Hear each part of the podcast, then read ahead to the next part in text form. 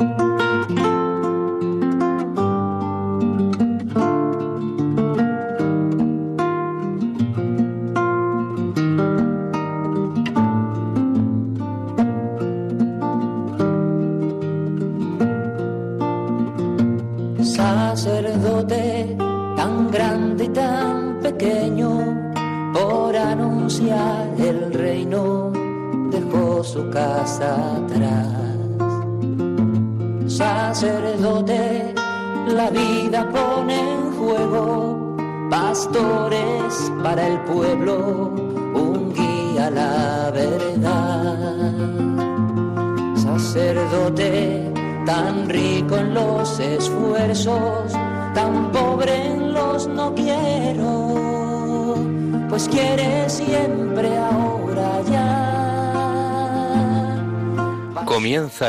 Radio María, Sacerdotes de Dios, Servidores de los Hombres, dirigido por el Padre Miguel Ángel Arribas. En sus manos da el pan de vida, pastor con el buen pastor, al pie de la cruz, con el que está en cruz, lámpara de luz en la oscuridad, en sus manos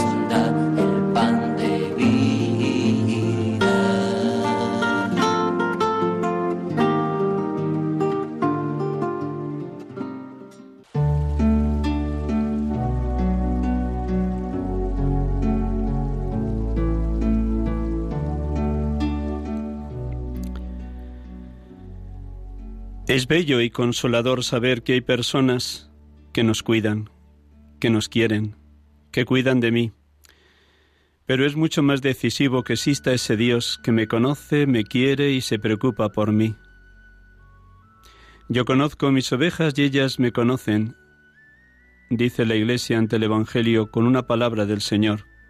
Dios me conoce, Dios se preocupa de mí. Este pensamiento debería proporcionarnos realmente alegría.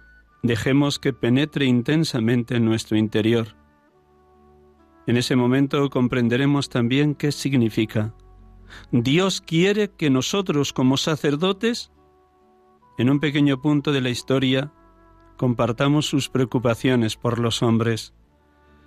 Como sacerdotes queremos ser personas que en comunión con su amor por los hombres, cuidemos de ellos, les hagamos experimentar en lo concreto esa atención de Dios. Y por lo que se refiere al ámbito que se le confía, el sacerdote junto con el Señor debería poder decir, yo conozco mis ovejas y ellas me conocen. Conocer en el sentido de la Sagrada Escritura nunca es solamente un saber exterior, igual que se conoce el número telefónico de una persona. Conocer significa estar interiormente cerca del otro, quererle, amarle. Nosotros deberíamos tratar de conocer a los hombres de parte de Dios, con vistas a Dios. Deberíamos tratar de caminar con ellos en la vía de la amistad con Dios.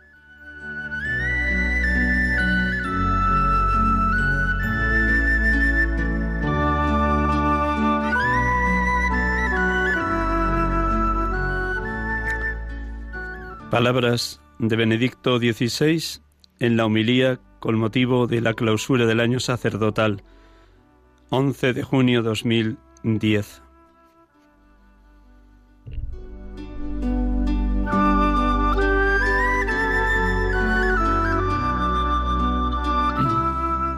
Buenas tardes, hermanos y amigos. Gracias por su compañía. Estamos aquí en Radio María en este programa habitual de la tarde de los domingos de 6 a 7, sacerdotes de Dios, servidores de los hombres, en este cuarto domingo del tiempo de Pascua, domingo del Buen Pastor y Jornada Mundial de Oración por las Vocaciones. Es un gusto grande para este pobre sacerdote acompañarles una tarde más. Hoy tendremos la dicha de dialogar con un sacerdote de Almería, que dentro de unos minutos pondremos en contacto con ustedes. Juan José Martín Campos. Mientras tanto, mientras nos van preparando la llamada, vamos a orar como cada domingo. La palabra de Dios bellísima en este fragmento que la liturgia nos ofrece en este cuarto domingo de Pascua, el fragmento del buen pastor, un fragmento del capítulo 10 del Evangelio según San Juan, ha de resonar vivísima en cada uno de nosotros. Un instante en silencio para proclamar este fragmento de Juan 10, Evangelio de este cuarto domingo del tiempo de Pascua en el ciclo B.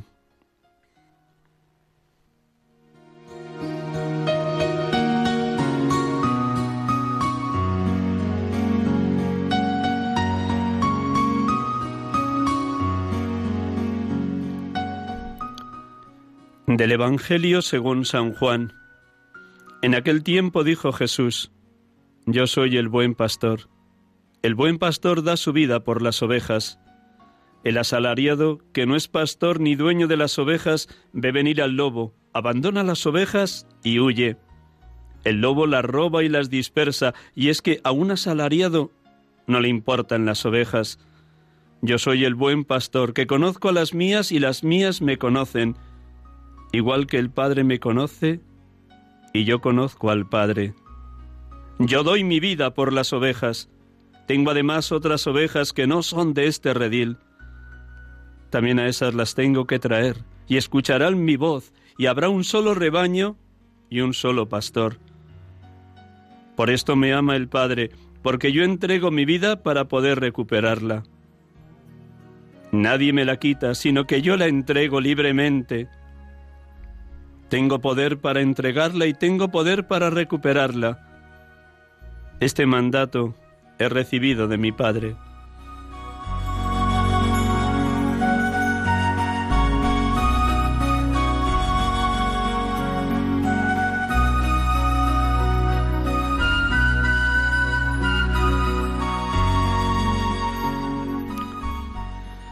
Bendito y alabado seas, Padre Dios porque anunciaste ya en el Antiguo Testamento el envío de pastores a tu pueblo elegido. Por medio del profeta Ezequiel expresas tu dolor por los malos pastores. Hay de los pastores de Israel que se apacienten a sí mismos. Sin pastor, se dispersaron las ovejas para ser devoradas por las fieras del campo. Tú mismo, oh Dios, nos anuncias ese cuidado exquisito y amoroso por las ovejas yo mismo buscaré a mi rebaño y lo cuidaré, como cuida un pastor a su grey dispersa. Así cuidaré yo a mi rebaño y lo libraré. Gracias, Padre, porque todo viene de ti y todo tiende hacia ti, enviando a tu Hijo como buen pastor, porque quieres que todos los hombres se salven y lleguen al conocimiento de la verdad. Bendito y alabado seas Jesucristo, por presentarte como el buen pastor. Lo eres porque das la vida por las ovejas. Eres el pastor bello, el más bello de los hombres porque te entregas hasta la muerte como víctima propiciatoria por nuestros pecados. ¡Qué hermosura! Tú, el buen pastor, en la cruz, eres el cordero que quita el pecado del mundo. ¡Qué paradoja! ¡Qué transformación! Por amor, el pastor se hace cordero. Bendito seas, amigo de los hombres, porque nos conoces personalmente y nos capacitas para que te conozcamos a ti. Tú nos envías el Espíritu Santo para que nos dejemos pastorear por ti, para que seamos humildes escuchando tu voz, dejándonos conducir por ti a pastos de verde hierba y a fuentes de agua viva. Tú eres la puerta del redil y nos defiendes del lobo, del maligno, del enemigo. Tú sales en búsqueda diaria de otras ovejas que no están en este redil, que escucharán tu voz, tu evangelio, tu buena noticia de salvación, para que entren a formar parte de un solo rebaño, bajo tu guía, de único pastor. Bendito y alabado seas, Espíritu Santo, tú que procedes del Padre y del Hijo, tú que ungiste y fortaleciste al Hijo de Dios, para que viviera en completa obediencia al Padre, dando su vida libremente, con poder para entregarla y poder para recuperarla. Y por eso se siente profundamente amado por el Padre. Ven, ven, oh Paráclito, ven hoy a nuestras vidas, ayúdanos para que todos los miembros de la Iglesia sepamos cuidar unos de otros como hermanos, en especial de los más débiles, tristes, angustiados, solos, oprimidos, enfermos o abatidos. Ven, Ven, consolador divino, fortalece y dinamiza el pastoreo de los obispos y presbíteros de la Iglesia para que sepamos dar la vida como la dio Cristo en la cruz, para que seamos pastores según el corazón de Jesús, para que salgamos en búsqueda de la oveja perdida, para que escuchemos, acojamos y orientemos a cuantos nos piden ser cuidados, y lo hagamos en tu nombre, con tanta delicadeza, humildad, mansedumbre y ternura que tú lo hacías con cuantas personas se acercaban a ti, para que sepamos ofrecer firmeza en los criterios evangélicos, testimonio en la entrega total y gratuita de nuestro pastoreo, fortaleza en el sufrimiento y en la persecución, corrección fraterna cuando algún hermano anda en errores y esclavo de pecados, presentación de la palabra como pan de vida, que sepamos ofrecer permanentes gestos de servicio como expresión concreta de las catorce obras de misericordia.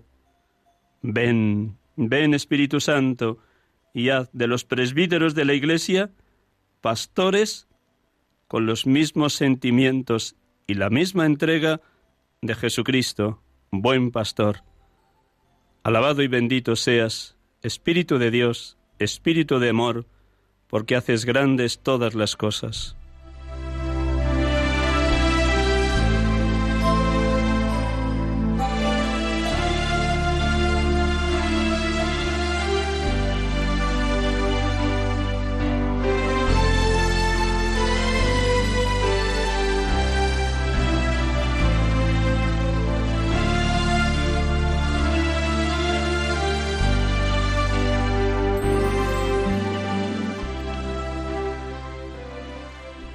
Estamos con ustedes en Radio María, sacerdotes de Dios, servidores de los hombres, como cada tarde de domingo de 6 a 7. Y tenemos hoy la dicha de poder dialogar con un hermano sacerdote que está disponible para compartir lo que ha sido su ministerio pastoral a lo largo de sus muchos años de ministerio.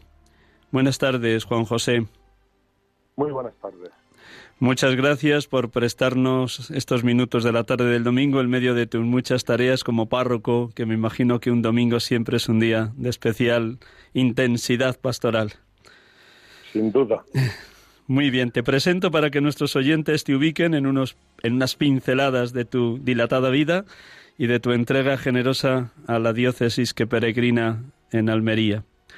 Juan José Martín Campos Nació en Fondón el 6 de octubre de 1967 en la Almería de la Alpujarra. Con 13 años ingresó en el seminario menor. En el curso 1983-1984 comenzó sus estudios de teología, donde entonces estaba destinado el seminario de Almería, en Granada, en la Cartuja, en la Universidad de los Padres Jesuitas o Centro de Estudios Teológico. Fue ordenado diácono en 1988, en julio. Después de su ordenación fue enviado a estudiar licenciatura de Teología Dogmática en Roma y fue ordenado presbítero el 29 de septiembre de 1990, fiesta de los Santos Arcángeles, por don Rosendo Álvarez, entonces obispo de Almería. Ha vivido distintos destinos en su diócesis, y actualmente está como párroco en la ciudad de Almería, en la parroquia de San José, desde el año 2007.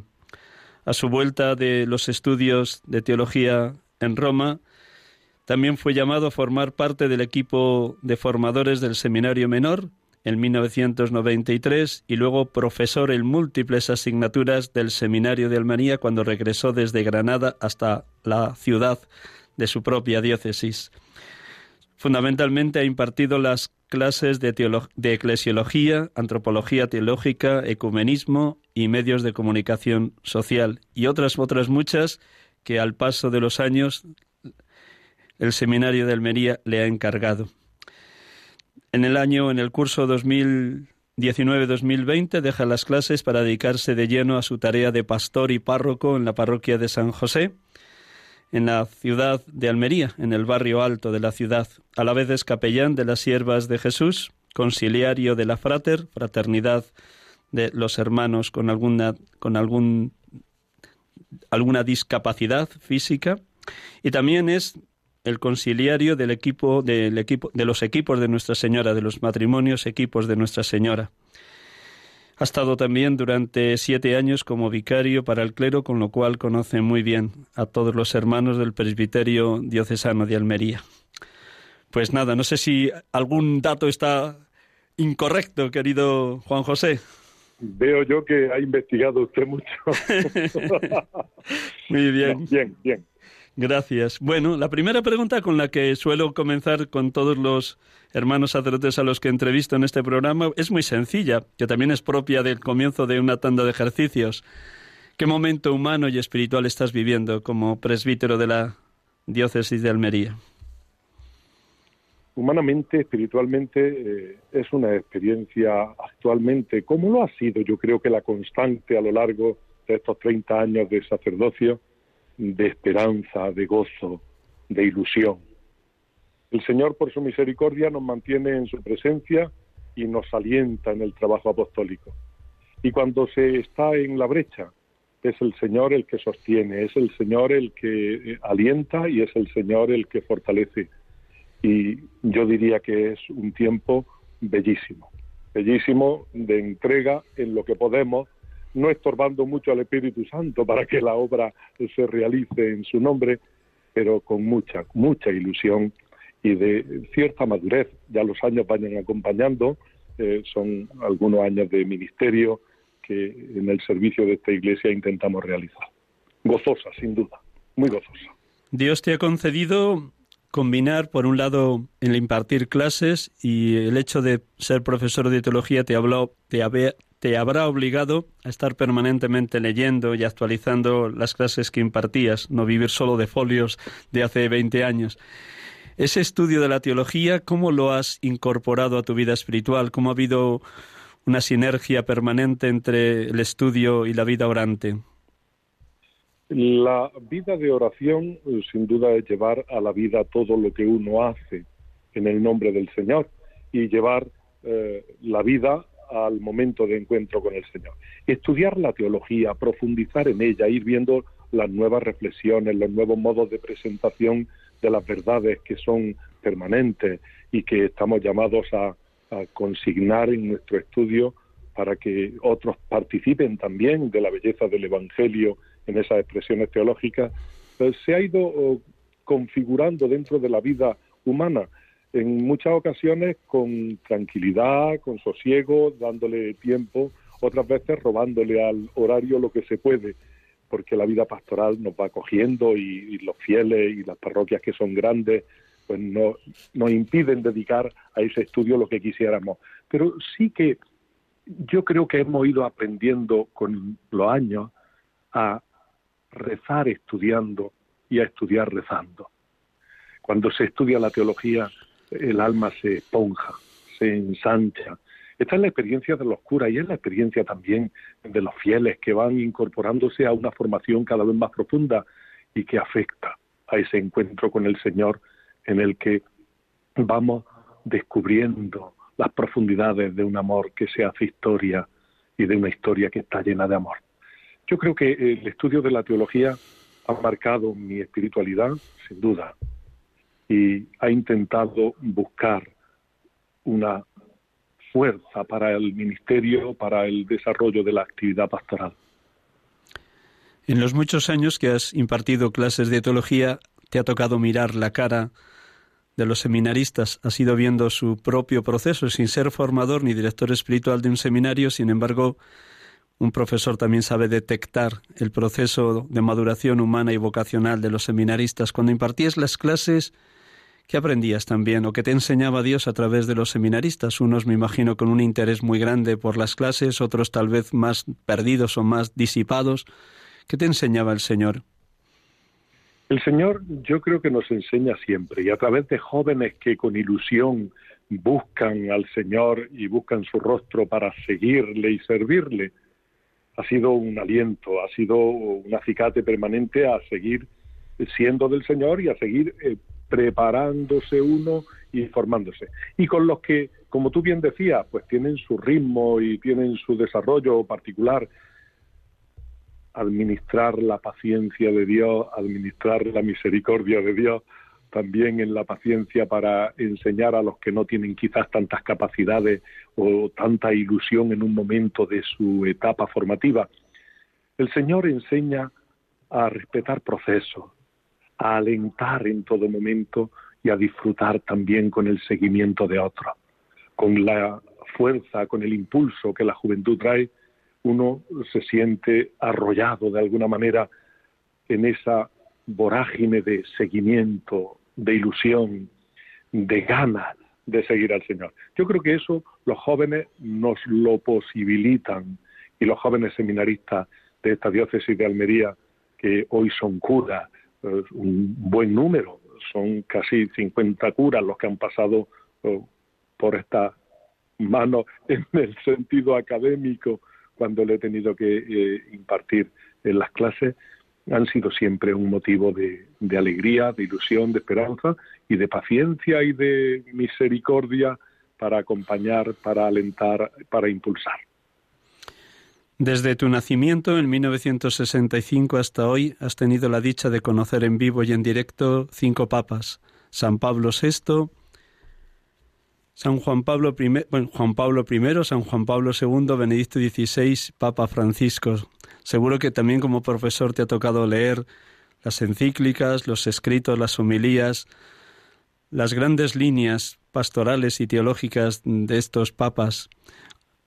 ¿Serías capaz de decirnos una frase, incluso solo fue un, rasgo de, de, estos papas que sin duda han marcado la historia de la Iglesia de finales del siglo XX y principios del siglo XXI? Podríamos decir muchas cosas. Pues, eh, de, Pablo VI, yo oh, no era pequeño cuando, mm, cuando el Papa Pablo VI estaba en el pontificado y me acuerdo de haber eh, conocido la muerte eh, de Pablo VI y la elección de Juan Pablo I y aquellos trabajos que nos encargaban en la escuela, pequeñitos, para trabajar en las clases de religión. De Pablo VI, yo diría de todo lo que he leído de su magisterio, el diálogo. El diálogo constituye una fuente siempre viva para la Iglesia en medio del mundo. Diálogo hacia afuera y diálogo hacia adentro. Dialogar siempre es de Dios. De eh, Juan Pablo I yo me atrevería a dos cosas. Una, cuando era pequeño y conocimos aquellos 30 días de pontificado. Y otra, después de haber profundizado algo en su figura y es el Papa de la Sonrisa, como le conocimos entonces, y aquello hizo nuestro trabajo mural, recuerdo cuando lo hacíamos en aquella EGB que estudiábamos entonces, y el rostro de Dios es un rostro materno que ama como una madre a los suyos. De San Juan Pablo II ya tendríamos que hacer aquí un elenco muy, muy grande, porque su magisterio ha sido muy prolongado y porque he tenido la suerte, la dicha de haberle conocido personalmente, no en una intimidad, pero sí haber estado a su lado eh, en las celebraciones, eh, no solamente en el Vaticano, en algunas ocasiones poder celebrar con él en la capilla privada, esa costumbre que tenía a San Juan Pablo II, y cuando vino a Granada, que eh, en aquel primer viaje apostólico a España, me tocó como joven seminarista ir haciendo de representantes de esta diócesis de Almería junto a una chica llevando unas canastas con aquellos frutos que, esta tierra entonces producía. Hoy los invernaderos nos dan otras, otros productos, otras cosas, pero entonces las uvas, las naranjas que tanta riqueza traían a este pueblo pobre y humilde. Y Juan Pablo II, entre las cosas que en aquel viaje apostólico repetía con mucha frecuencia y en aquel polígono de la Cartuja nos dijo y que marcó el corazón de los miles de andaluces y de almerienses que estábamos allí, no tengáis miedo a abrir vuestros corazones a Cristo el Señor. Una frase que aún hoy en mi parroquia también eh, preside la entrada en ese pequeño mural que eh, indica que en esta parroquia tenemos una pequeña reliquia, una gran reliquia del Papa ah, viajero, del Papa apostólico. De eh, el Papa ah, Benedicto XVI eh, aquella primera encíclica. Dios es caridad, no lo olvidéis. Y de eh, el Papa Francisco, Evangelii Gaudium. Eh, son encíclicas que hemos estudiado, que hemos profundizado, que seguimos bebiendo en ellas. Redentor Homini, Ecclesiam Suam. el Deus Caritas es, Evangelii Gaudium, el magisterio es abundante y la riqueza que ofrece al corazón sacerdotal y al pueblo de Dios es grande. El Papa Francisco insiste, sobre todo en los tres primeros años de su pontificado, que en el rostro de un sacerdote, de un consagrado, una consagrada, tiene que reinar la alegría como signo y expresión de estar enamorados de Cristo. A lo largo de tus treinta años de ministerio, ¿cómo te ha acompañado este fruto del Espíritu Santo de, Galata, de sí, Galatas 5:22, amor, alegría, paz, paciencia, servicialidad? ¿Cómo te ha acompañado en tu vida el fruto de la alegría? Por la misericordia de Dios me ha acompañado siempre, siempre. Me ha acompañado mm, ha sido un, regalo del cielo. No ha sido mérito mío, sino que, el Señor me lo ha ido regalando a lo largo de todo el ministerio, incluso también en esos momentos difíciles por los que pasamos los pastores, que eh, no solamente eh, en cuestiones particulares, personales, sino también cuando uno ve que el rebaño, que los que tiene a su cuidado, pues no están como a uno gustaría que pudieran estar, eh, no solamente por su proceso personal, sino también por el servicio que le podemos prestar los demás. Incluso en esos momentos difíciles, la alegría el Señor me la ha concedido y en los momentos difíciles personalmente no ha faltado ese don, ese fruto del Espíritu. La alegría en el ejercicio del ministerio, la alegría al compartir la vida con mi hermano sacerdote, la alegría al recibir eh, del Señor todos los dones con los que ha ido enriqueciendo mi vida y la de los demás, la de los que nos acompañan, que tanto gozo produce al alma la alegría últimamente por recibir al nuevo obispo de la diócesis, el obispo coadjutor, don Antonio, que juntamente con nuestro obispo eh, Adolfo eh, gobiernan pastoralmente esta iglesia de Almería. Me ha acompañado y yo he intentado, mm, he intentado, no sé si lo habré conseguido, pero he intentado transmitir también esa alegría. Ha sido una de mis preocupaciones y de mis ocupaciones. No una alegría ficticia, porque no se trata tampoco de ir happy happy por la vida, que no se trata de eso. Pero no hay que escatimar en sonreír a nuestros hermanos, no hay que escatimar en mostrar un rostro amable de la Iglesia, no hay que ser ridículo y tacaño al mostrar la alegría que el Señor trae a nuestro corazón. Los gozos y las alegrías, y los gozos y las esperanzas las angustias y los problemas de los hombres de hoy han de ser también los gozos y las esperanzas, las angustias y los problemas de la Iglesia. Nada hay verdaderamente humano que no resuene en el corazón de la Iglesia y de un presbítero. ¿Cuáles han sido esos gozos y alegrías, esperanzas y luces, problemas, angustias, miedos, en el compartir con los laicos en los distintos destinos pastorales donde ha sido enviado? Pues no, esto es una lista interminable. El Vaticano II lo dijo muy bien, la Gaudium et nos dice muy bien cuál es el papel de la Iglesia en medio del mundo en ese compartir todo. Yo creo que ha habido un gozo permanente y es la dicha de sentirme acompañado por un pueblo de Dios que camina en el seguimiento de Cristo y en el servicio a sus hermanos. Eso ha sido un gozo permanente. Un gozo ha sido ver cómo nuestra tierra ha ido despegando y nuestra gente han tenido modos de vida y hemos sido testigos de un florecer en Almería de lo que era tierra de migración a ser un lugar que recibe con los brazos abiertos a miles de criaturas de todas las nacionalidades tenemos en esta tierra. Y en los pueblos en los que he estado, que han sido pueblos de agricultura, mm, que han trabajado nuestra tierra, porque es lo que da el fruto a, esta diócesis de Almería, el trabajo de la tierra, hemos podido contemplar el gozo del trabajo, de la entrega, a nivel humano y a nivel espiritual, apostólico, eso ha sido un gozo grande. Y los sufrimientos han ido también por ahí. Cuando nuestras parroquias no han podido estar atendidas convenientemente por la escasez de sacerdotes, cuando no hemos podido dar todo lo que el pueblo esperaba porque faltaba o tiempo o persona, mano al Evangelio, pues todo eso ha sido de profunda tristeza también. Es verdad que la esperanza ha acompañado a los gozos y también a las tristezas. La esperanza en un Dios que nos ha ido alentando.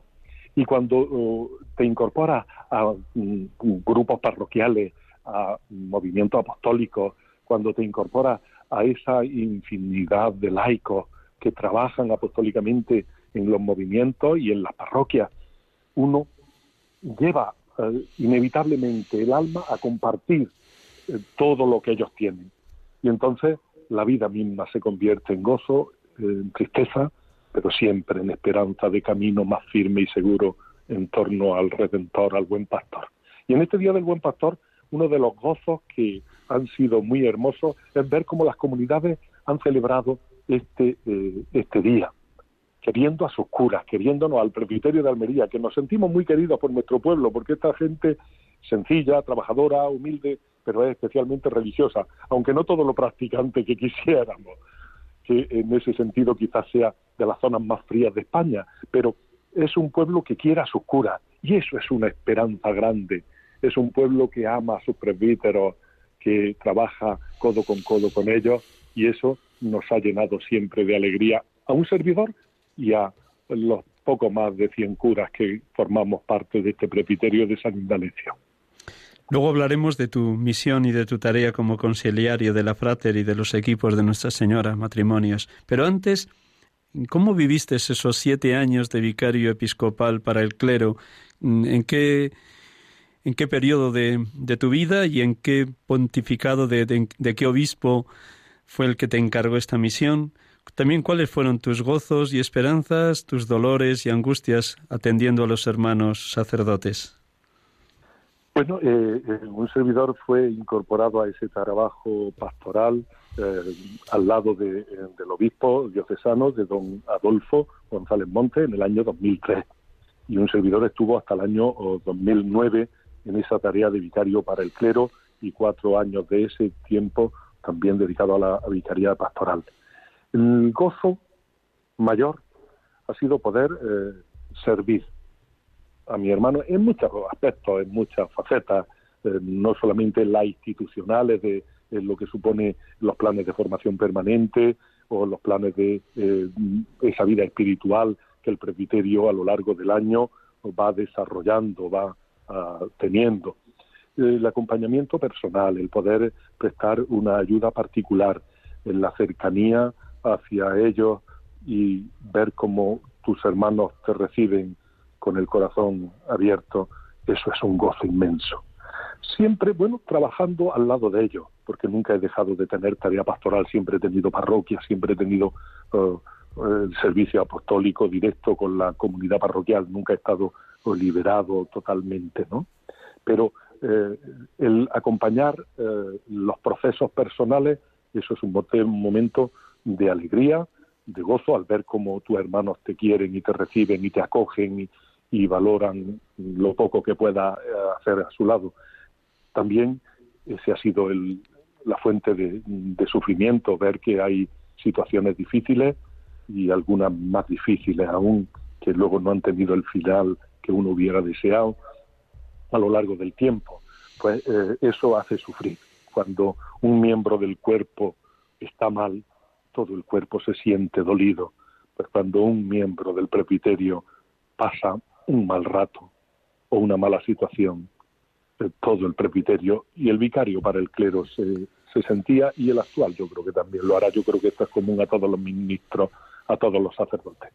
Y luego una experiencia muy gozosa ha sido el acompañamiento en ese quinquenio de los curas jóvenes, el acompañamiento a los curas jóvenes en esos oh, periodos de formación, en esos días de retiro, en esos momentos de profundización en la figura de Juan de Ávila, aquí que estamos muy cerca, mm, bueno, muy cerca, de Montilla, la ciudad del santo o patrono del clero español, en esos oh, momentos oh, anuales de profundización en esa figura con el santo cura de Ars, acompañando a los curas jóvenes en, en esta diócesis y en esos momentos puntuales que han sido, yo creo que álgidos a la hora de, de hacer crecer nuestro amor a Cristo y el seguimiento en el ministerio, todo eso ha sido un motivo de alegría, de gozo. Felicidades de todo corazón, Juan José, por ese entusiasmo que denotan tus palabras, hablando de, los sacerdotes jóvenes y del servicio que les prestaste en ese quinquenio. Te hablaba antes que nos dieras dos pinceladas de tu misión como conciliario de la Frater, cómo te acercas a estos hermanos con discapacidad y también qué aprendes de los equipos de Nuestra Señora. Bueno, mm, el trabajo empezamos con Frater, por empezar con uno de esos movimientos. El trabajo con Frater eh, fue una cosa muy graciosa. Me hicieron conciliario después de estar trabajando con ellos un tiempo. Yo trabajaba con ellos, eh, los conocía, a los que tenemos por un lado por otro, y al final empecé a acompañarles en ese proceso de formación, eh, de vida espiritual, de animación en la fe, aunque ellos un movimiento apostólico, que ellos tienen sus tareas distribuidas, pero el conciliario pues acompaña, anima e incluso pues toma también en un momento determinado alguna rienda para acompañar más prácticamente a, los que eh, están responsabilizados de esas facetas del movimiento. Eh, al final me hicieron conciliario. Ellos dijeron que por qué no iban a tener el título. Pues bueno, pues vamos a tener el título, lo mismo da. Pero lo más hermoso del frater es las ganas de vivir, de gente ilusionada con el Evangelio, con su vida cristiana, que les impulsa a vivir, a vivir, y a vivir con esa discapacidad, a luchar eh, porque sea un mundo más accesible para todos, eh, para que los demás también se puedan incorporar a ese eh, movimiento de encuentro, de fraternidad, de vida espiritual, eh, de trabajo apostólico o de eh, diversión y de marcha dentro de lo que eh, la discapacidad nos permite, porque eso de, ir de marcha con las sillas de ruedas tiene su ventaja y su inconveniente también, ¿no? Pero toda la vida compartida con ellos, ver cómo ellos trabajan y luchan, cómo se esfuerzan, cómo se superan, eso es muy hermoso. Eso es muy hermoso, muy hermoso. Y el grupo de Frater en Almería, aunque no son muchos los miembros, que tenemos cerca de, una treintena, pero bueno, sí que es muy vivo y con un gran movimiento, aunque ahora todo lo que hacemos es también eh, virtual, pero es muy bonito, muy hermoso también. Eso debe sentarnos eh, aprendiendo las nuevas técnicas. Ellos saben más que yo de todo esto y de conectarnos y poder tener la formación, tener los retiros, eh, tener los encuentros de amistad a través de, de ese, esa plataforma que, nos han preparado ahí, bueno, es una experiencia muy gozosa. Y luego compartir las celebraciones de la Eucaristía con ellos, mm, eh, cuando las teníamos presenciales, ahora no podemos tenerlas, mm, pero todo esto trae, trae como un bálsamo al alma lo que es una caricia amorosa de Dios en esas personas con discapacidad. Y con los equipos de Nuestra Señora es un movimiento totalmente distinto. La espiritualidad matrimonial eh, los deseos ardientes de crecer en el encuentro mutuo y en, la fidelidad al Señor que los ha llamado a unirse eh, cada día más, a ser una sola carne, pues eh, es una experiencia asombrosa. Ver los procesos personales que los matrimonios van realizando y no solamente en el equipo que un servidor tiene el gozo de acompañar desde hace ya bastante años, eh, sino también al ser conciliario del sector, ver cómo los distintos equipos, los conciliarios, forman esa gran familia eh, de ser eh, equipo bajo el auxilio de Nuestra Señora, pues mm, sin duda es muy, muy gratificante para un cura, para los sacerdotes, es la experiencia de todos los que somos conciliarios de los equipos aquí en esta diócesis. Pero los matrimonios tienen su responsabilidad propia y se preocupan y se ocupan en el crecimiento de la vida espiritual, personal, conyugal, familiar, en ese diálogo, diálogo profundo que se establece siempre en el Señor. Una riqueza, los equipos de Nuestra Señora, sin duda. Seguro que son un pequeño oasis para ti. Es verdad que de cualquier laico, de cualquier consagrado aprendemos los presbíteros, pero seguro que cuando estás en la reunión de alguno de estos equipos de Nuestra Señora, tú mismo te sientes uno más, con vosotros cristianos para vosotros presbítero, enriquecido por los matrimonios y la riqueza que te aportan. ¿Es así? Sin duda, sí, sí, sí. Uno aprende mucho, aprende mucho de, esos equipos, de esos matrimonios. Eh, a mi equipo, el, equipo número 12 de esta, de esta diócesis de Almería, bueno, yo mi gratitud permanente, porque son realmente eh, unos matrimonios que alcanzan una profundidad en la oración, en la reflexión, en la formación, en el diálogo profundo, sereno y sincero, al final uno encuentra un oasis, como tú lo has definido fenomenalmente.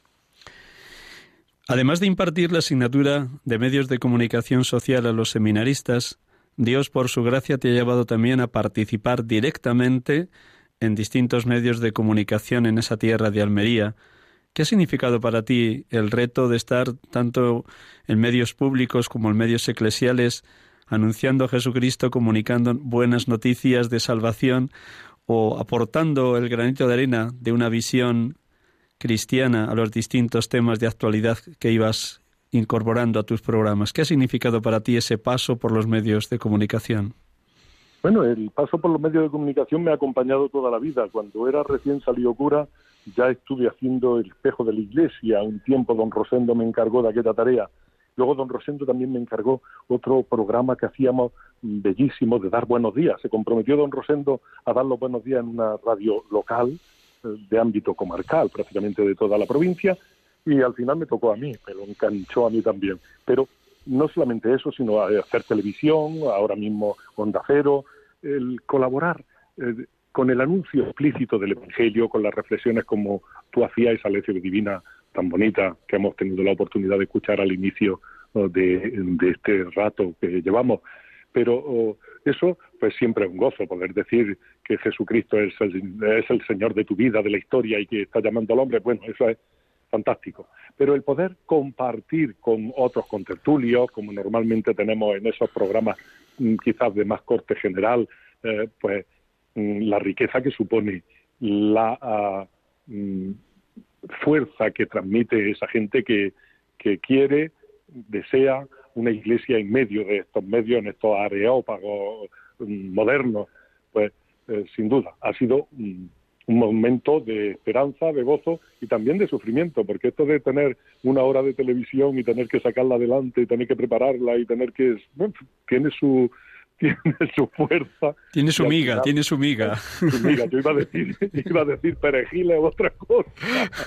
Pero bueno, mantener todo, todo este, este tiempo en, un programa, en radio o en televisión, eh, tiene su fuerza. Pero sí ha sido un impulso para eh, preparar, para conocer, para reflexionar, para intentar decir una palabra de vida en todo lo que nos acompaña, nos acontece cuando se trata de esos programas más de corte general de iluminación del Evangelio hacia la vida.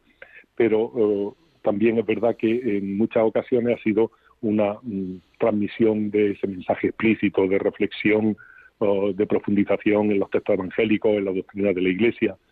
Y bueno, ha sido una experiencia muy gozosa no sé yo si habrá surtido mucho fruto, mucho fruto, aunque yo creo que sí, porque el tiempo de la televisión, luego al final, quien menos te esperaba decía, hombre, pero si usted es el cura de la tele, en cualquier sitio de toda la, de toda la comarca eh, que tenía eh, el área de influencia de aquella televisión. Pero sin duda ha sido un momento permanente, ya digo, casi a lo largo de la vida, para preparar, para profundizar y para intentar decir una palabra audible en el lenguaje actual a los hombres y mujeres de nuestro tiempo.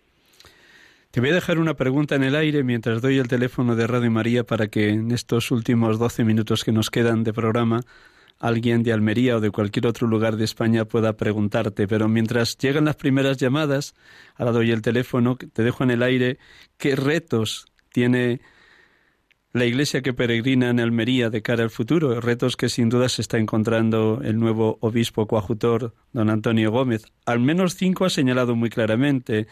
Así que te doy mi, más sincera enhorabuena por esa lucidez de los retos que tiene la iglesia que peregrina en Almería, como es la escasez de vocaciones, el paso de la religiosidad popular a una participación mucho más viva en la, en la vida comunitaria en la vida eclesial y en la participación en los en las parroquias, como ha sido la acogida, gente venida de tantos lugares de la tierra y hacer posible ese intercambio y ese enriquecimiento mutuo de los almerienses con, con la gente de, de África o de Asia o de cualquier otro lugar, como es también el reto permanente de la comunión y de la unidad en el seno del presbiterio diocesano. Bueno, has ido señalando estos retos, seguro que tienes ahí más en la recámara, pero permíteme que dé el teléfono, aunque casi todos nuestros oyentes de este programa lo tienen apuntado ahí al pie de su, de su radio. A los oyentes de nuestra querida Radio María les digo el teléfono directo para llamar a partir de ahora mismo 91 005 9419. Repito, 91 005 9419. Y a los que se han incorporado ya con el programa iniciado, recuerdo que estamos en Radio María en el programa Sacerdotes de Dios, Servidores de los Hombres, y estamos dialogando con Juan José Martín Campos, sacerdote de la diócesis de Almería, párroco de la parroquia de San José. Algo nos, podría decir, nos podrías decir también de este año de San José, que seguro que lo tenéis ahí muy vivo en vuestra parroquia. Pero mientras llega la primera llamada, a e, esos retos, ¿cómo, ¿cómo tiene que afrontar esos retos el nuevo obispo coadjutor y toda la diócesis en general? Bueno, cómo lo tenga que afrontar don Antonio, tendremos que preguntárselo a él. Es verdad que todos compartiendo como ha sido una tónica generalizada en el presbiterio de Almería de unión y de comunión con su obispo, con los obispos que hemos tenido la dicha de tener, y ya llevamos algunos en los años que tenemos de vida habiendo conocido, hay un reto que es fundamental y es fortalecer nuestra identidad, que es la comunión, la comunión, el ser una comunidad viva para servir al mundo para servir a esta iglesia, para servir a esta gente. Los que vienen de otras tierras buscando una vida nueva tienen derecho a encontrarse una comunidad nueva que les acoja, que les incorpore, que abra sus puertas y les posibilite sentarse en la misma mesa. Y para eso necesitamos trabajar todos, obispos, con los presbíteros y con los fieles laicos, en ese formar una gran comunidad, una comunidad viva y plural, porque este mundo en el que tenemos con más de 100 nacionalidades en esta provincia, pues nos lleva inevitablemente a la pluralidad, pero también en los modos de vivir la fe que nuestra tierra tiene. Almería es una tierra muy religiosa, pero con distintos eh, modos, con distintas sensibilidades. Y afrontar la pluralidad con los respetos que cada uno merece y con el impulso que hacia una unidad mayor estamos todos invitados a realizar, yo creo que se hace eh, especialmente importante. Para transmitir la fe, para hacer partícipes del Evangelio, para servir mejor a esta gente, necesitamos crecer cada día más en la comunión, en la cercanía, la proximidad de uno con otro y todos en la misma dirección, en la misma brecha, que es anunciar el Evangelio. Y para eso todo, para eso nuestra vida común, para eso nuestra vida fraterna, para eso nuestro crecimiento espiritual, para eso nuestras parroquias abiertas, para eso nuestros fieles laicos más comprometidos y más formados, para eso nuestra catequesis desde la más tierna infancia hasta las catequesis de adultos o de mayores que siguen profundizando, todo para servir más y mejor a esta gente que no conocen a Jesucristo o que tienen otras sensibilidades en su seguimiento del Señor. Subyacen detrás de tus palabras Juan 17, 21, Padre, que todos sean uno como tú y yo somos uno, para que el mundo crea. El mundo creerá si sabemos vivir en comunión, como has insistido, y ciertamente es un reto permanente en la Iglesia. Tú que has dado ecumenismo como asignatura en el Centro de Estudios Teológicos, pues me imagino que llevas muy dentro también ese sentido de enriquecimiento mutuo con hermanos de otras iglesias cristianas, no católicas. No sé si la presencia es abundante allí de, hermanos de otras iglesias. Sí, sí. La diócesis tiene presencia de ortodoxos, de ortodoxos católicos, de greco católico, y tiene también presencia de eh, ortodoxos de toda la ortodoxia, tanto rusa como mm, del Patriarcado de Constantinopla, que no están unidos a Roma, pero que mm, tenemos un compartir la vida, la fe, puesto que muchos de ellos no, no tienen todavía sacerdotes de su propio rito o de su propia iglesia. Y entonces en nuestras parroquias la acogida de los que vienen de Oriente, fundamentalmente, es eh, especialmente sorprendente, no solo porque se hace la señal de la cruz al revés, sino por todo lo que supone de religiosidad, eh, de eh, vivencia de la fe, con esa dimensión tan, tan espiritual como ellos tienen ante todo lo sagrado. Y eso um, nos interpela, sin duda, y desde luego también nos hace que les acojamos y se incorporan con mucha facilidad a unas comunidades que abren sus brazos y que eh, reciben con gozo. Tenemos una llamada, Paco de Porchena. Buenas tardes, Paco. Buenas tardes, soy, soy Paco de Sacristán de Porchena. Para felicitarle el programa que hace todos los domingos y, a mi paisano, ¿es Juan José? Sí, es Juan José. Mismo. sí, soy el sacristán de la parroquia San Ginés. Por el mi enhorabuena, ¿eh? Por el programa que está haciendo. Muy bien. Y a todos los sacerdotes y a, don Adolfo y a, y a, que va a ser el nuevo obispo, a don Antonio. Mando saludos para ellos. Muchísimas... Y para todos los sacerdotes, ¿eh? Que me encanta el programa que hace los domingos. Gracias, Paco. Dios te bendiga por ese amor que tienes a los sacerdotes y el cuidado exquisito por nosotros. Vamos a tener otra segunda llamada. Roberto, desde Mejorada. Buenas tardes, Roberto. Hola, buenas tardes, Miguel Ángel. En primer lugar, por felicitarte por el entusiasmo de tu programa y el sacerdote que he estado escuchando. Encuentro una, una característica muy sugerente. Es un hombre con convencimiento maduro en la palabra. Yo le pregunto a él, yo soy del movimiento de Cursillo Cristiandad, un movimiento de iglesia que ha hecho mucho bien en España y en el mundo. ¿Tiene gente que trabaja en el movimiento de Cursillo Cristiandad en su parroquia y si no lo hay, hay alguna posibilidad de que existan cursillistas en ese sector? Hombre, ¿puedo responder? Sí, sí, es, para ti la pregunta, es para ti, para, es para mí. Es para ti, Juan José. El movimiento, el movimiento de cursillo, la escuela de cursillo aquí en Almería eh, funciona y, hombre, no funciona con todo el esplendor que nos gustaría, pero bueno, y un servidor ha trabajado en cursillo, he sido director espiritual de cursillo muchísimo, yo no sé cuánto habré hecho, no lo he contabilizado nunca, pero un montón, ¿eh? Y antes, como decíamos antes, con de padre, eh, de padre listo, de padre tonto, cuando íbamos dos curas a los cursillos, todas esas cosas, el que llevaba el cursillo, mm, tenemos mucha gente. Gracias a Dios, el movimiento de cursillos ha dado mucho fruto en Almería. Estaremos por los 200 largos, no sé exactamente por dónde irá, 260, 270 cursillos mixtos, antes cuando se hacían separados.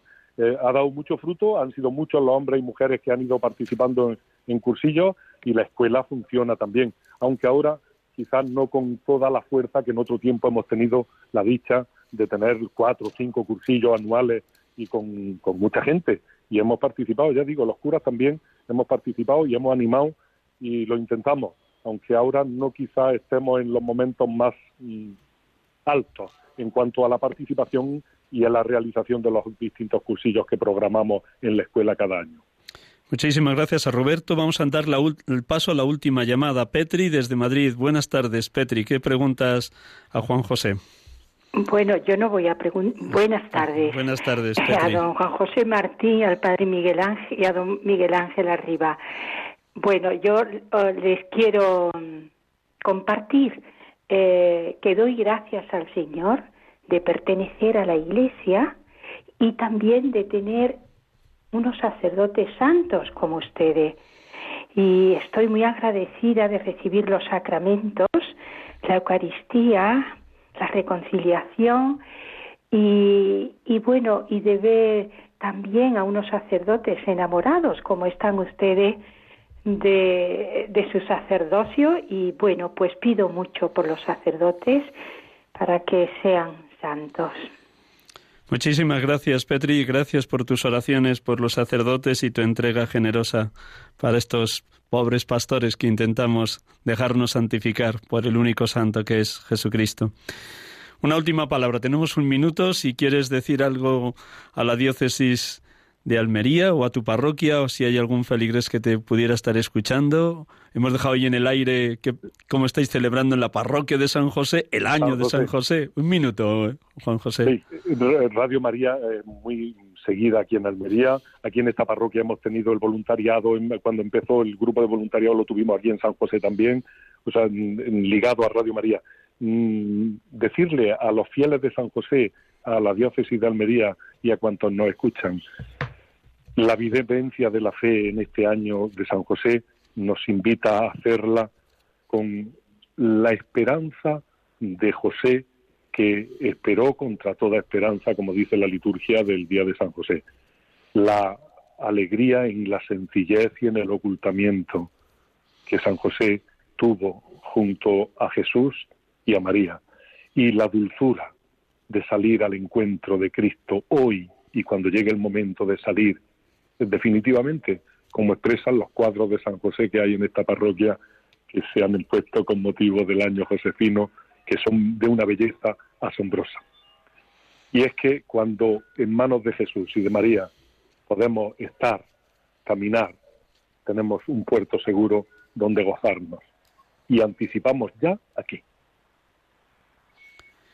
Muchísimas gracias, un millón de gracias por tu testimonio, por la apertura de tu corazón, por el entusiasmo que irradian tus palabras, por ese deseo de dar todo lo mejor de ti mismo como presbítero en la iglesia que peregrina en Almería. De verdad que muchas gracias, Juan José. Que Dios te colme de bienes.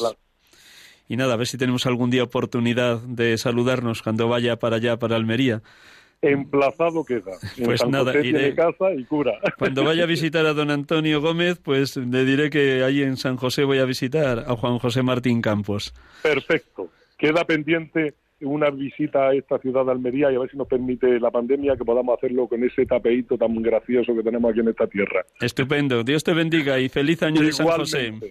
Igualmente, un abrazo grande. Un abrazo, gracias. Pues oyentes de Radio María, gracias por habernos acompañado. Medio segundo para terminar con este poema y damos cierre al programa Sacerdotes de Dios, Servidores de los Hombres.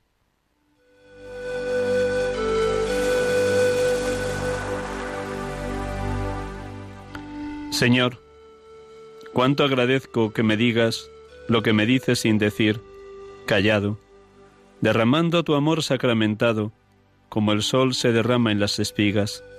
Qué júbilo, Señor, que me bendigas, como la lluvia que bendice al prado, y que de rosas hayas enjambrado mi corazón de dardos y de ortigas. Señor, cuánto agradezco que me ames como si fuera yo el único amado, y tú el único amor que hay en mi vida. Que en vino generoso te derrames, que te den en pan recién cortados, y que me ames tan sin peso y sin medida.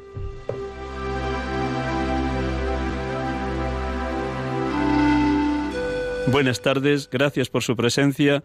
Hasta el próximo domingo, si Dios quiere. Les hemos acompañado aquí en Radio María, sacerdotes de Dios, servidores de los hombres. Feliz semana para todos, con la bendición de Dios.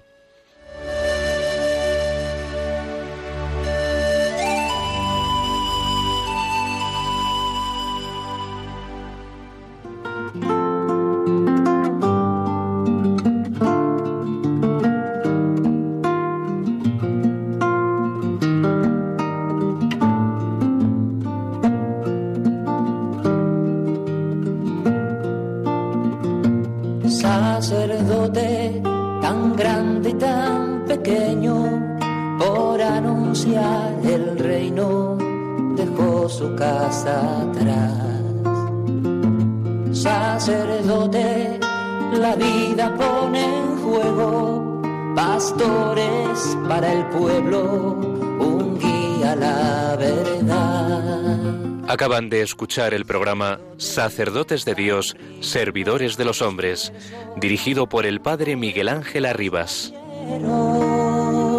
Pues quiere siempre ahora ya.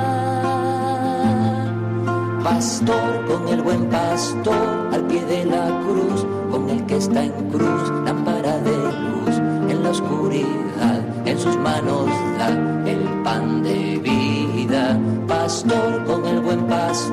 al pie de la cruz, con el que está en cruz, lámpara de luz en la oscuridad, en sus manos